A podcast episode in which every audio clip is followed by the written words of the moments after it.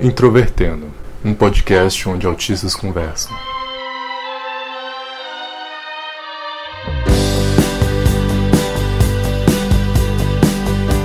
Olá para você que escuta o podcast Introvertendo, esta mídia que constantemente fala de temas para neurotípicos e neurodiversos.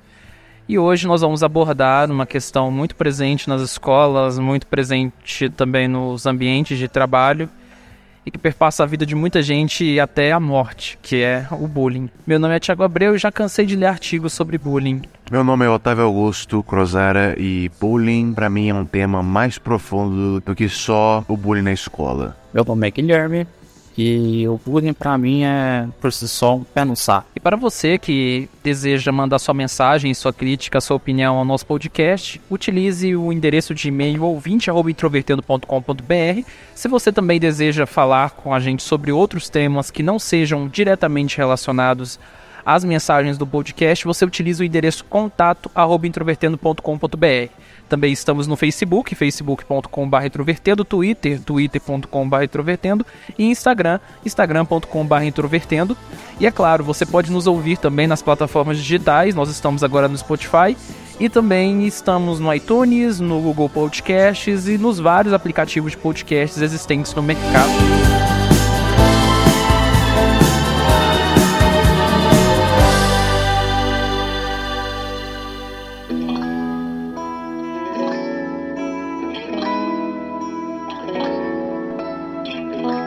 Acho muito interessante, antes de nós falarmos sobre bullying, é, pensar que para muitas pessoas a ideia de bullying seja muito diferente do que realmente é. Então é importante primeiro a gente falar o que não é bullying. Nas escolas, isso durante o período educacional, né, ao longo das, das últimas décadas, sempre foi muito comum aquela coisa das brincadeiras, né, da, da, da chacota, um chacota o outro, o outro responde, etc.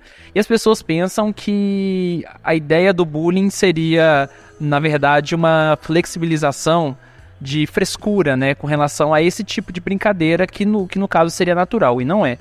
O bullying, ele tá numa parte muito específica desse comportamento que parte de uma relação vertical, porque, digamos assim, quando se trata de brincadeiras, uma pessoa tem a chance de fazer a brincadeira e a outra tem de responder, e muitas vezes responder em outra, na mesma medida.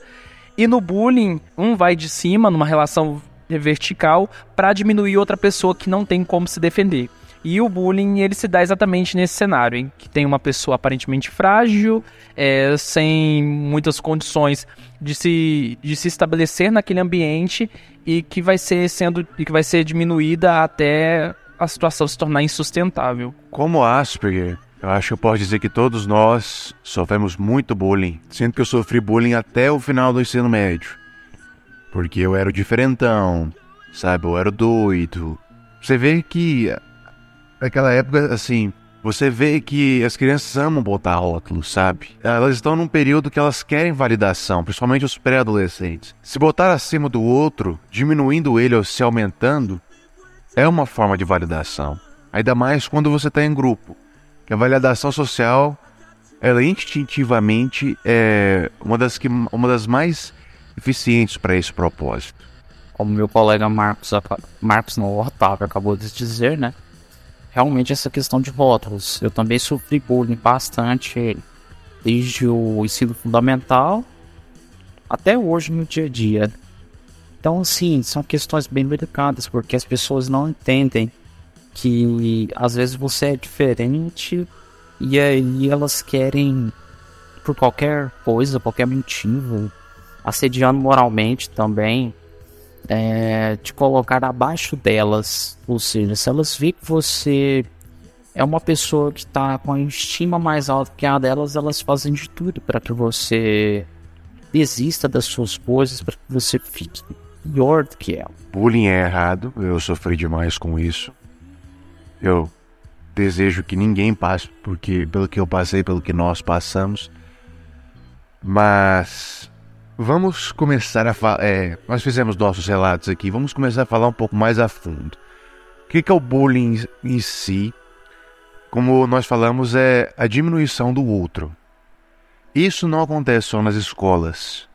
Isso acontece em quase todos os ambientes uma, é, sociais humanos que existem. No militar, é, na, nas forças armadas você tem bullying. Na, nos ambientes de trabalho você tem bullying.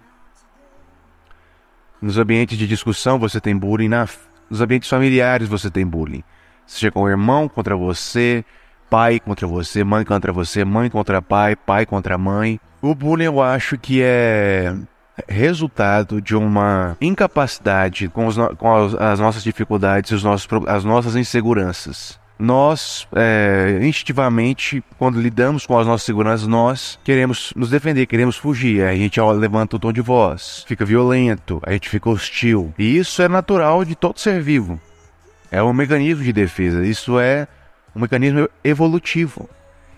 Mas não é mais suficiente isso pra gente, sabe? Eu acho que também do bullying ser uma forma errada de nós lidarmos com as nossas inseguranças, a forma como nós lidamos com o bullying, ela também é defeituosa. E qual seria essa forma de lidar que você está falando? O que eu vou falar aqui vai parecer muito utópico, mas eu não vejo outro jeito, sabe? Como é que nós lidamos com o bullying hoje em dia? Nós fazemos palestras, nós fazemos propaganda, nós fazemos bullying com quem faz bullying. Isso não vai funcionar porque nós não atingimos o âmago do problema. E, sinceramente, eu não sei muito bem como atingir o âmago, do, o âmago do problema. Tenho minhas, minhas incertezas sobre isso também, mas o jeito que nós lidamos com isso hoje é muito, não dá muito certo. Primeiro, assim, eu acho que uma pessoa propensa a praticar bullying, ela traz isso, assim, da, da própria criação, sabe? Ela vê um pai ou uma mãe ou um irmão mais velho ou pessoas que são exemplos próximos, em que elas são hostis umas às outras. Uma pessoa que está em fase de desenvolvimento da personalidade, ela vê aquilo e aquilo ali ela não, ela não tem julgamento de certo ou errado ainda. Nem nós temos julgamento, um completo julgamento eficiente de certo ou errado. Então ela vê um, um exemplo, um, uma referência para ela fazendo aquilo e para que e para ela para ela aquilo vira uma referência, sabe? E ela vai mimetizando, copiando esse comportamento quando ela se vê em situações análogas, certo? Ok, então problema da criação. Isso é quase impossível de resolver nos, nos dias de hoje. É um ciclo vicioso que se repetiu trilhões de vezes porque nós somos 7 bilhões de pessoas. Então, lidar com um ser humano de cada vez é impossível. Ok, não podemos fazer isso. Então, o que nós podemos fazer para remediar, para atenuar os efeitos? Eu acho que uma escola, primeiro, ela deve ter câmeras, mas as câmeras, eu não acho que devam ser só para vigiar, só para com perdão, eu não acho que elas devem ter um caráter apenas puni apenas para verificar quem merece a punição, certo? Eu acho que e mais uma vez esse negócio abstrato, eu acho que todas as escolas deviam ter uma, um acompanhamento psicológico bem é, mais preparado. Eu acho que isso devia ser, inclusive, uma prioridade. Não, não deixar para o primeiro psicólogo da criança ser um psicólogo é, particular, sabe? Eu acho que é, o primeiro psicólogo que ele devia visitar era o da, era o da instituição de, de educação. Isso que eu estou falando até o momento eu falei para as escolas de nível fundamental e médio. Mas isso eu acredito também que serve para ambientes sociais de trabalho em adultos. Eu acho que toda empresa devia ter um serviço de, é, de psicologia. E eu acho que esses serviços de psicologia locais deviam ter uma maior, uma maior interação com os serviços de psiquiatria e, muitas, e serviços de endocrinologia. Eu falo isso por experiência própria. Eu passei por um episódio depressivo esse último ano e por sorte eu descobri que eu estava com déficit de testosterona. Você falou sobre a questão do, da, do serviço psicológico e antes de falar do serviço psicológico também é importante a gente caracterizar que no processo de bullying tanto a vítima quanto o agressor geralmente são pessoas propensas a necessitar desse tipo de serviço. Porque muitas vezes as pessoas tendem a demonizar o, o agressor. E muitas vezes o agressor dentro do ambiente de casa é uma pessoa tão frágil quanto a pessoa que está sofrendo alvo de bullying. Porque ele faz aquilo para chamar atenção, para poder indicar alguma coisa que ele está sentindo, né? Então é, é interessante você ter falado sobre a questão do atendimento psicológico, porque dentro do ambiente da escola ele deveria estar acessível para todos. Inclusive, na época do meu. Acho que foi do ensino médio, eu não sei se foi no final do ensino fundamental. Eu tive uma professora que ela, ela trabalhou um livro chamado Bullying Mentes Perigosas nas, Escolas, que é escrito por uma, por uma profissional especialista na área. E o livro ele foi utilizado com base por ela para discutir bullying dentro da sala de aula. Óbvio que a maioria dos alunos estava um pouco se lixando para isso porque, você sabe, além da, da, da, complexidade do tema, tem a questão metodológica que, que, os professores vão trabalhar. Assim, quem é da, da área de pedagogia, da educação, sofre com, com essas coisas. Mas uma coisa que eu lembro muito bem nessas discussões era a, a descaracterização desse perfil do agressor. De pensar que essa pessoa que, que geralmente partia para agressão não era um cara super forte, não era um cara super viril do ponto de vista mental e que era uma pessoa que ao longo da vida adulta também ia desenvolver tantos problemas quanto as vítimas. E eu acho que é aí que, que mora um ponto muito difícil nessa relação da, da, da questão do bullying. Então, eu penso que as pessoas dentro do espectro autista, aparentemente, pelas características, elas são o perfil perfeito de fragilidade, de, do alvo perfeito da questão do bullying. Então, considerando a violência que envolve na questão do bullying, eu acho muito difícil os pais e, a, e, as mães, já verificando a própria dificuldade que a pessoa dentro do espectro tem com relação à vida, tolerar esse tipo de comportamento e pensar que o agressor também seja uma vítima. Isso é tão, tão complexo de se lidar. Por exemplo, estamos falando de vidas, de algo que pode levar uma pessoa ao suicídio, dependendo do, do grau de bullying que ela sofre. Eu falo porque eu tive experiências horríveis no meu ensino fundamental, no ensino médio, e por incrível que pareça, não só de alunos, colegas de classe, mas também de educadores. Você está certo. Pode levar ao suicídio, pode levar a autoagressão, pode criar traumas. E falar em traumas, eu gostaria de falar uma frase que eu não tenho certeza se ela é do Bruce Lee. Você achou que eu ia falar do Oscar Wilde, né, seu merda? Não, eu acho que esta frase é do Bruce Lee. E eu não tenho certeza. Por favor, se algum leitor souber de quem é essa frase, vocês me corrijam. Mas ele falou assim: o trauma não é o trauma. O trauma é a solidão, o desacompanhamento, a falta de empatia e compreensão depois do trauma. E aí a gente chega na terceira forma que eu acho que há para combater o bullying. Você tem uma, digamos que assim, todos os passos que nós já discutimos não deram certo. Você tem uma pessoa que sofreu muito bullying, assim, recentemente ou ao longo da vida. O que eu quero dizer assim é para pais, para educadores, para terapeutas, não desistir, sabe? Não é fácil, eu sei. É sim, é frustrante, mas se nós desistirmos, as coisas vão ser bem piores, sabe? O bullying já aconteceu, não tem situação boa. A gente só pode nos, a gente só, só podemos nos esforçar para que a situação fique menos ruim e que nós possamos ao máximo crescer com essa situação, evoluir com a situação, sabe? Porque, digamos que uma pessoa sofreu bullying do pior tipo, digamos um estupro, sabe? Se ela se ela recebesse uma boa orientação, um bom acompanhamento e o agressor também recebesse um bom, um bom acompanhamento, não do mesmo tipo, as punições adequadas, mas ele recebesse também um tratamento desse, eu acredito assim que a vítima teria aquela cicatriz, mas ela conseguiria olhar para frente. Como vocês sabem, nós temos um grupo de terapia, um grupo de terapia coletiva. E eu sinto que nós ajudamos muito uns aos outros, sabe? Nós demos um apoio uns aos outros que muitos de nós nunca encontrou na vida. Mas eu quero utilizar mais um exemplo, uma menina com Asperger, que ela me ligou, nós conversamos. E nada foi decidido nessa conversa, mas ela compartilhou das experiências dela, eu compartilhei das minhas. Ela compartilhou dos medos eu compartilhei dos meus E mais importante, e é, não é mais importante não. Eu compartilhei dos meus mecanismos de é, compensação, de lidar com essas coisas. Ali não foi decidido que ela procuraria um terapeuta, não foi decidido que ela procuraria um psiquiatra, não foi decidido que ela mudaria de instituição, de educa instituição educacional.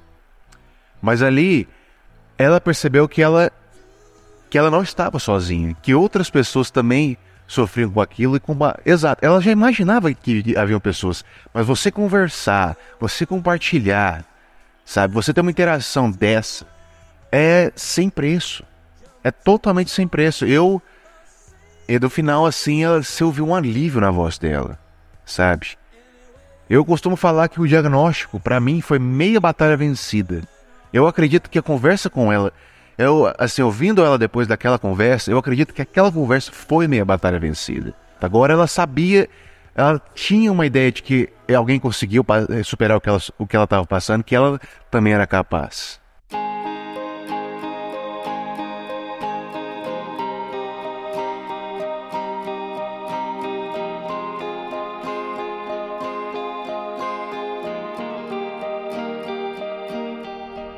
É, uma coisa muito particular de ambientes né, que, que ocorrem bullying é porque são ambientes de grupos sociais. Então o bullying é inerente aos grupos sociais. E a partir disso, eu gostaria que vocês falassem o que vocês acham. Vocês acham que aspes são capazes de serem bullies? Eu posso começar? Indiretamente, podemos. Mesmo sem perceber. Quando fazemos às vezes não é nem por vontade própria, porque às vezes, às vezes você só quer fazer parte do grupo daquelas pessoas com quem você convive, com aquelas pessoas com quem você interage, e você acaba sendo é, rotulado de forma errada. Você falou indiretamente e eu vou falar diretamente e por um exemplo muito próximo. Eu já cometi bullying e eu, assim, eu já pedi desculpas para minha vítima por quê? Eu sempre. Eu sempre fui uma pessoa. Eu sou uma pessoa muito insegura das, da, das minhas vulnerabilidades, certo? Depois da, da adolescência, do ensino médio, quando eu atingi a fase adulta, eu virei um ser humano um pouco maior do, do que os outros, certo? Às vezes eu não tenho consciência disso. Eu sou intenso a ponto de intimidar os outros. Mas não é isso que eu tô falando. Isso, não é, isso em si não caracteriza bullying que caracteriza bullying é que eu tenho um amigo que ele eu vejo nele todas as minhas inseguranças, toda a minha ingenuidade da qual eu tenho tanto tanta aversão. E eu sou um pouco mais grosseiro com ele, sabe? Porque eu não quero que ele seja assim, porque eu, eu sei que ele vai sofrer do que eu sofri. Ele não tem Asperger. Ele é só uma pessoa ingênua demais. E eu e eu vejo nele eu, e aquilo me enfurece eu nunca levantei a mão nele, e por essa foi uma palavra errada. E de uns tempos pra cá eu tenho percebido isso. E eu tenho chegado nele, pedido desculpas. Eu tenho começado a ser mais. É. Eu tenho conversado com ele mais, tenho ouvido ele mais. E eu tenho explicado porque eu era assim, sabe? E hoje nós temos uma relação bem. Infelizmente nós não temos. Nós nos chamamos de amigo porque a gente não tem essa convivência mais, sabe? A gente nunca foi muito próximo. Mas ele entende o que aconteceu, eu entendo o que aconteceu, isso não diminui o fato que eu fiz. Estamos sendo capazes de seguir em frente, sabe? Então aspas podem ser, porque não é uma coisa assim de uma pessoa com altas habilidades sociais. É uma questão de insegurança, medo, raiva e validação. E isso todo ser humano tem. Poxa, você vê isso em, outros, em outras espécies. Acho muito interessante essa questão do. Assim, de vez em quando eu penso, e também já me questionaram isso. Se um asp seria capaz de fazer de fazer bullying, porque é o seguinte, existe uma noção autística, principalmente difundida na comunidade, de que autistas são anjinhos azuis. Que é uma forma carinhosa de muitos pais e muitas mães também se referirem aos seus filhos que estão em graus mais severos. Só que essa ideia não bate com os casos mais leves, que às vezes não são tão leves assim, mas que no geral ainda são muito leves perto de outros. Então, asps são potenciais bullies pra caralho. eles juntos ou com neurotípicos são como qualquer outras pessoas, às vezes até piores em alguns certos aspectos, principalmente em termos de preconceitos, assim. Você vê que um ASP, quando ele tem visões de mundo muito bem construídas e às vezes suas habilidades intelectuais são superiores e eu falo assim, tem, ah, naquela concepção bem antiga mesmo de QI, tá? Não estou falando da, das múltiplas inteligências, mas aquele, aquela ideia de antiga inteligência, um aspecto que se integra naquilo. Se ele tiver certas visões de mundo, ele, a uma conversa social, ele soa muito egocêntrico e muito pre preconceituoso. Eu acho que isso também desconstrói muito essa imagem da vítima, do, do agressor. Muitas vezes as duas coisas se misturam e, e aspes não são tão santos quanto parecem. E, e isso é bom até para fortalecer uma autocrítica por parte das próprias pessoas dentro do espectro, que é uma autocrítica que eu não vejo na internet. Então, assim, eu há, okay, há anos frequento fóruns, frequento grupos de internet na, na área de Asperger. Inclusive, algum, muita gente que vem desses fóruns ouve a gente. E eu já vi muita briga na internet dos Aspes se justificarem falando, ah, eu sou autista mesmo, vou fazer isso e pau no seu cu, sabe? E isso é completamente errado. Tiago, desde quando existe autocrítica na internet por parte de qualquer pessoa, velho? Essa é a ideia da internet, a totalmente exclusão de autocrítica. Acho que a internet foi criada para isso. Não, tô brincando. Olha, eu não estou, eu não estou falando para vocês serem mais uma, mais uma vez. Eu não estou falando para vocês serem omissos ao bullying, sabe? Apáticos a ele. Eu não estou falando para vocês ir contra os caras que fazem isso. Eu estou falando para vocês procurarem ajuda, procurarem as autoridades que fazem isso, sabe? Infelizmente, muitos desses casos ainda não vai resolver nada porque muitas das autoridades educacionais, sociais que nós temos são ainda incapazes de lidar dessa forma eficientemente, eficientemente. Mas nós não temos é a melhor saída, não vale a pena outra saída.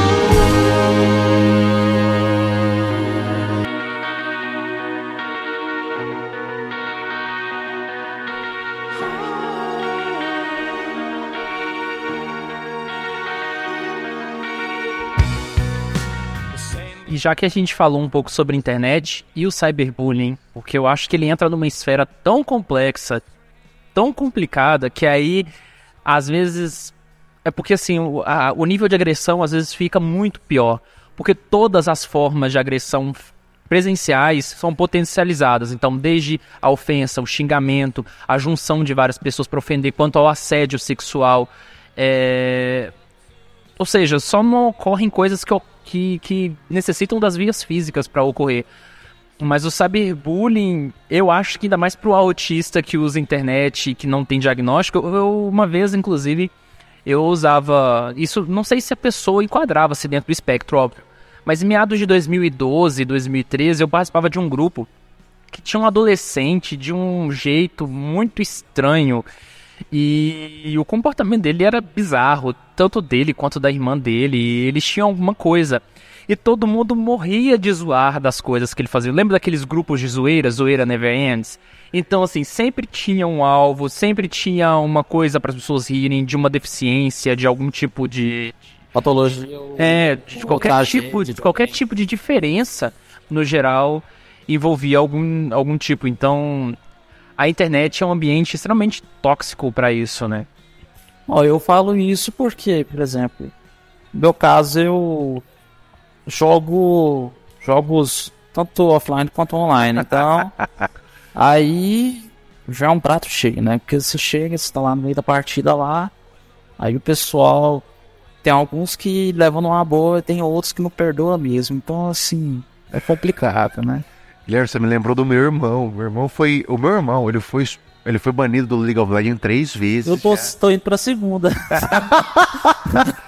eu parei, eu, assim, eu evito jogar esse. Eu gosto de. E esse é um dos motivos pelo qual eu gosto de jogar jogos de um, de um player só. Jogos, assim, de mundo aberto, onde eu jogo sozinho. Primeiro, porque quando a internet cai eu posso continuar jogando, ele não tá jogando. E segundo, porque a comunidade é muito tóxica, cara. Os caras não têm paciência. Agora, nós, ah, agora que você falou, a gente vai entrar em outro ponto. Quando bullying não é bullying, sabe? Quando as pessoas têm um, uma, uma discussão, certo? E não há bullying, é apenas uma discussão e ela se sente ofendida, ela se sente vitimizada na discussão porque ela. é Porque, porque a discussão não saiu pro lado dela. Ah, eu penso que tudo parte daquela questão que eu falei no início do episódio. Se a relação é horizontal, se a outra pessoa tem a chance de revidar se defender, não é bullying. Agora, se a relação parte do vertical pro é uma relação verticalizada em que uma pessoa tem muito poder e ela usa o poder ou o destaque que ela tem para destruir outra pessoa, aí é bullying. Eu acho que essa definição na teoria é muito fácil. A questão é que as relações sociais elas são tão esmiuçadas, né? As relações, na verdade, são tão diagonais, são tão oblíquas, são tão em 3D, sabe? É difícil você simplificar, mas ainda assim tem casos. Eu vou usar um exemplo que foi o cúmulo disso. Eu li uma matéria, um, uma blogger, ela escreveu que o so- é, no, nos Estados Unidos existe, existe o conceito de Social Justice Warriors. São aqueles caras que lutam contra todas as injustiças sociais que existem. E como é que eles lutam? Eles escrevem na internet. E lá ela estava querendo que ela pediu ao Congresso que considerasse Social Justice Warriors como veteranos de guerra. Na mesma classe dos caras que foram pro Iraque e pro Afeganistão. Entendeu? Qual que é o trauma deles? O que? Ter a internet cortada? Exato. É, ou receber um spamzinho. Então, gente, é, tem, pessoa, tem um pessoal aí que tá exagerando, sabe? É principalmente o pessoal que só fala na internet e que só grita. Falar os quatro jornais aqui, mas deixa pra lá. Eu só acho que a gente tem que tomar cuidado para que esses excessos não se tornem motivo para a gente virar um pouco as costas para os casos reais. Porque, por exemplo, agora na internet também as pessoas estão se manifestando sobre muitas coisas que elas viveram na época da infância, mas que elas não podiam, elas não se sentiam seguras para contar para alguém e que é, hoje elas não são pessoas tão sociáveis a ponto de levar isso à frente. Então, por exemplo, muitos casos de estupro, de assédio e de muitas coisas, até que quando eu leio acho pesado pra caramba, mas que parece que faz bem para muitas pessoas, pelo menos desabafarem isso na internet. E isso também leva a um outro ponto também. A vítima do bullying, quando ela decide muitas vezes se refugiar em um espaço da internet, ela pode acabar cometendo uma série de crimes bizarros. Então, se a gente for pensar, por exemplo, na galera do 4chan, Por favor, você podia parar de falar do 4chan, porque aqueles caras têm um limiar de raiva muito baixo e eu não quero nosso site hackeado. Por favor, tá bom? é porque tu- toda vez quando entra nesses assuntos assim de fóruns obscuros da web e etc, eu lembro do Michael, porque o Michael ele manja tudo, né, dessas coisas. E, e o tipo de perfil de pessoa que frequenta esse fórum é muitas vezes pessoas desajustadas socialmente, que sofreram bullying, que foram excluídas socialmente, isso, que estão completamente solitárias e que estão ali vegetando na internet. Traumatizadas, elas não tiveram a ajuda que precisavam e elas procuram essas comunidades, onde elas são entendidas, onde o ódio, onde o desespero, a raiva e o ódio delas são alimentar, são muito alimentados, certo? E elas viram outro bullying, outro bulliers. Então, pessoal, para finalizar esse episódio, eu acho interessante como nós falamos, não somente com pessoas dentro do espectro, mas também com pais, com gente da área da educação que se interessa e, e tem sido bastante comum. Eu acho que talvez seja fundamental é, a gente dar tipo uma espécie de palavra final para a pessoa que sofreu algum tipo de bullying ou que sofre algum tipo de bullying. E eu diria a princípio que a pessoa ela deve buscar uma base. E essa base, ela vem de uma pessoa de confiança. Se essa pessoa não tem uma família para confiar, ou, ou pelo menos colegas de turma que se considerem real, verdadeiros amigos, tentar encontrar um professor, um, alguém que, que, que leciona aulas e que seja uma pessoa de confiança. Encontrar. Encontrar uma pessoa, acho que seja o primeiro caminho. Porque nessa relação de que um muito mais forte destrói o outro, a pessoa tem que somar forças. Gente, não desistam, por favor. Uma pessoa que desiste, assim, é uma pessoa que não tem mais como, não tem como voltar atrás, não tem como superar. E o bullying sempre dá pra superar. A sua vida, ela vale muito mais do que um momento de fragilidade que o agressor tá tendo usando você como foco principal. E claro, só para lembrar a vocês que o nosso próximo episódio será somente no final de janeiro. Então, boas festas para vocês, boas férias e a gente vai curtir, mas envie o seu e-mail se você tiver alguma coisa para contar que a gente lê para você no ano que vem. Um abraço.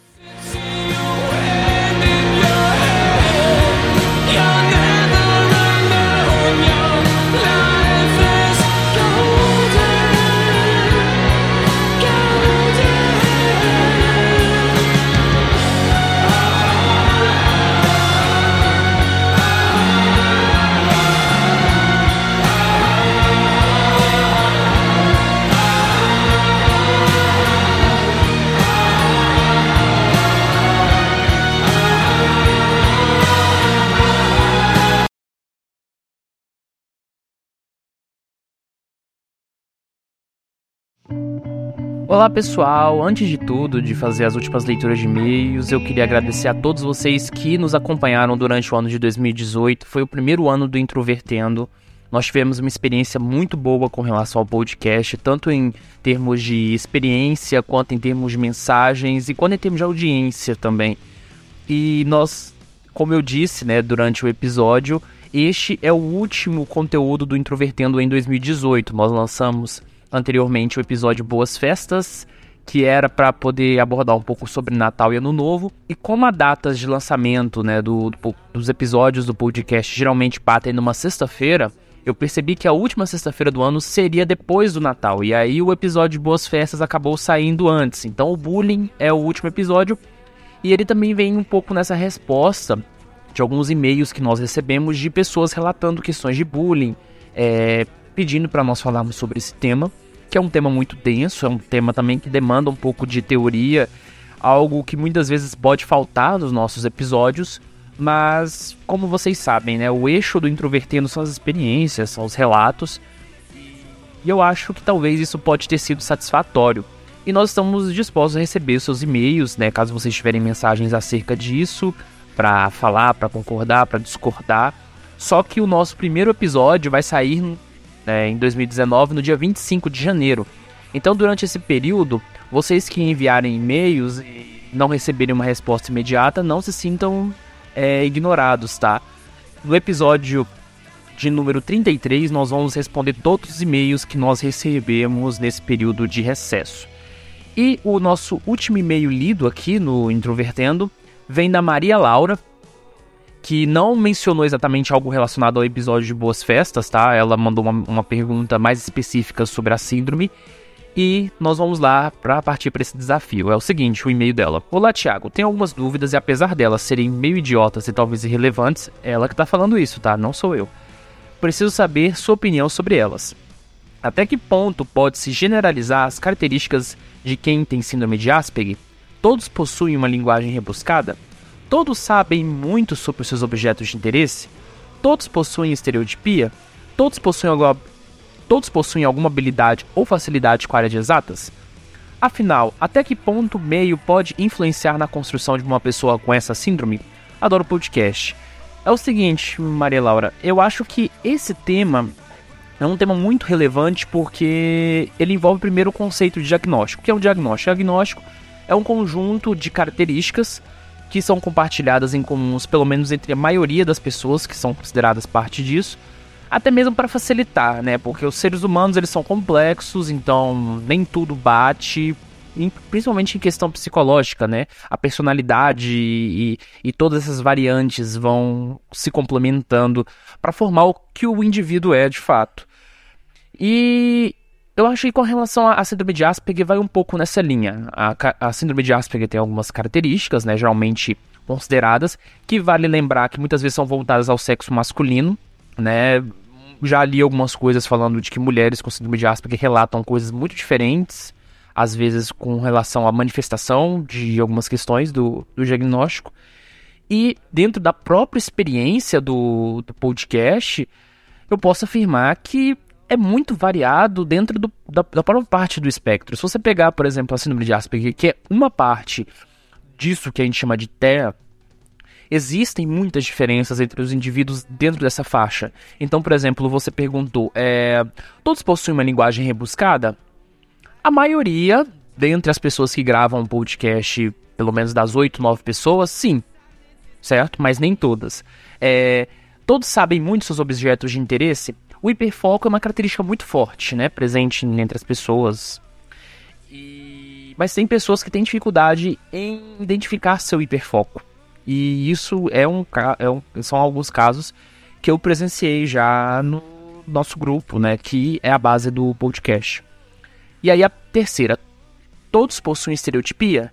Isso é muito engraçado, porque o autismo, entre as pessoas que gravam podcast, ele é tão leve, mas tão leve, que as, que as estereotipias elas não são tão claras quanto de outras pessoas dentro do, dessa faixa do espectro que eu vejo fora do podcast. Então, a maioria de nós não tem estereotipias muito claras com relação a movimentos repetitivos e, e tudo mais. Mas é uma característica geralmente tida forte nesses manuais. Inclusive, isso gera muitos problemas com relação aos médicos, né? Se a gente for parar para pensar, é, muitos médicos eles olham para pessoas já diagnosticadas com laudo e discordam do, do diagnóstico, porque o diagnóstico clínico e falar, ah, mas você olha nos olhos, ah, mas você é isso, mas você é aquilo.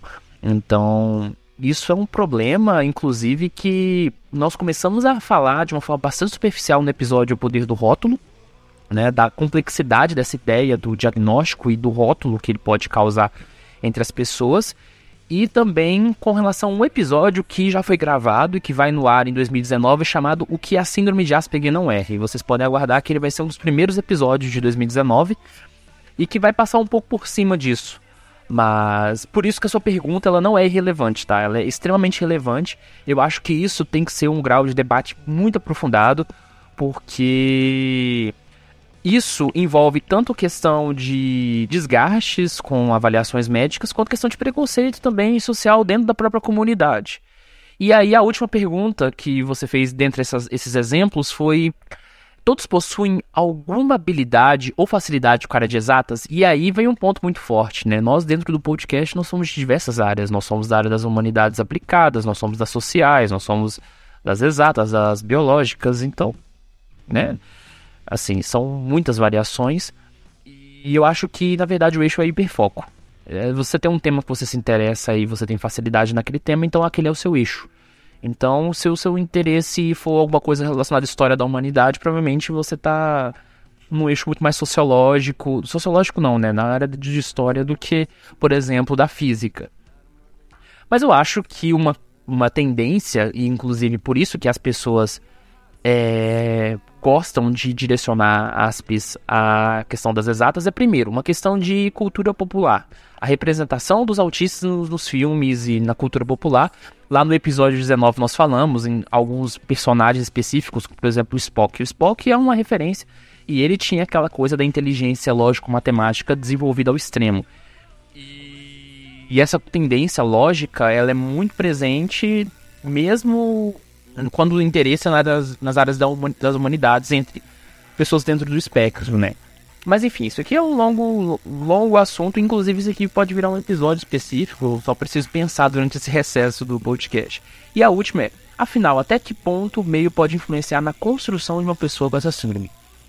E essa aqui é uma pergunta que também vai gerar um novo episódio, talvez mais para a segunda metade de 2019, porque eu e o Michael William, que é uma das pessoas do podcast, a gente já discutiu muito sobre questão cultural, a diferença cultural entre as pessoas diagnosticadas aqui no Brasil com as pessoas, por exemplo, diagnosticadas nos Estados Unidos, no Reino Unido, que são parte da literatura muito usada como base nas pesquisas.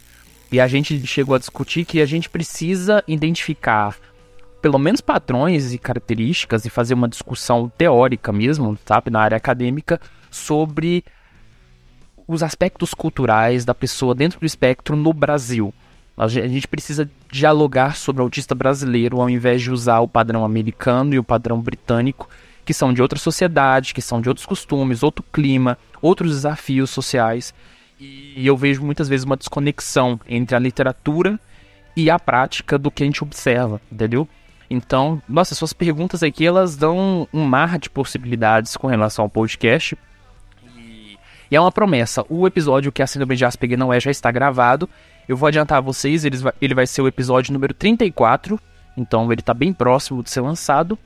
E esse do da cultura, é, eu e o Michael precisamos desenvolver primeiro a parte teórica, mas eu posso garantir que isso é um assunto assim longuíssimo e provavelmente pode dar muita contribuição não só com relação à discussão que a gente faz aqui em comunidade, mas também na parte acadêmica, que é o que a gente está pensando. Enfim, um abraço para vocês. Eu queria mais uma vez agradecer vocês que, mesmo assim, não vão receber novos episódios do podcast num perímetro de um mês, mas continue acompanhando nossas redes sociais. Qualquer novidade que nós tivermos, nós vamos publicar. E em 2019 nós já temos vários planos, vários objetivos. E é isso. E só mais uma coisa, nós estamos pensando com relação ao podcast em 2019 de abrir uma proposta de financiamento mensal.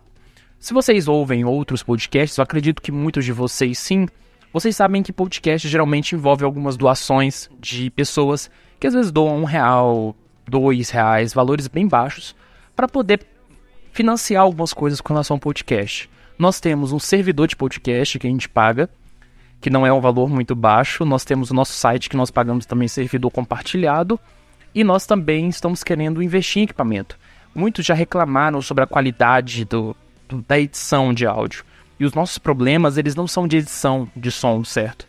Eles são problemas do equipamento que a gente usa. O equipamento que a gente usa não é dos melhores para gravar podcast. E aí nós queremos comprar microfones e comprar pelo menos um mixer assim de alguns canais para melhorar o áudio do podcast. E é claro, o podcast foi lançado do dinheiro do nosso bolso, entendeu? Principalmente eu, Otávio e o Michael, nós tiramos um pouco de, de financiamento e também de, de nossos esforços em outras coisas para poder colocar esse podcast no ar.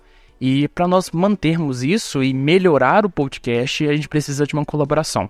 Então, a partir do nosso próximo episódio, que vai sair em janeiro, na leitura de e-mails, eu vou falar mais ou menos por onde vai ser essa plataforma e se você se interessar, aí a gente passa os detalhes. E também pode perguntar pra gente nas mensagens lá do Facebook, no Twitter, né, no, no próprio site, ou especialmente por e-mail, sobre como será essa forma que a gente informa todos vocês, certo? Então, feliz 2019. Tenham uma virada de ano tranquila com relação aos parentes. Se vocês estiverem num lugar barulhento, coloquem um fone de ouvido aí. E até mais.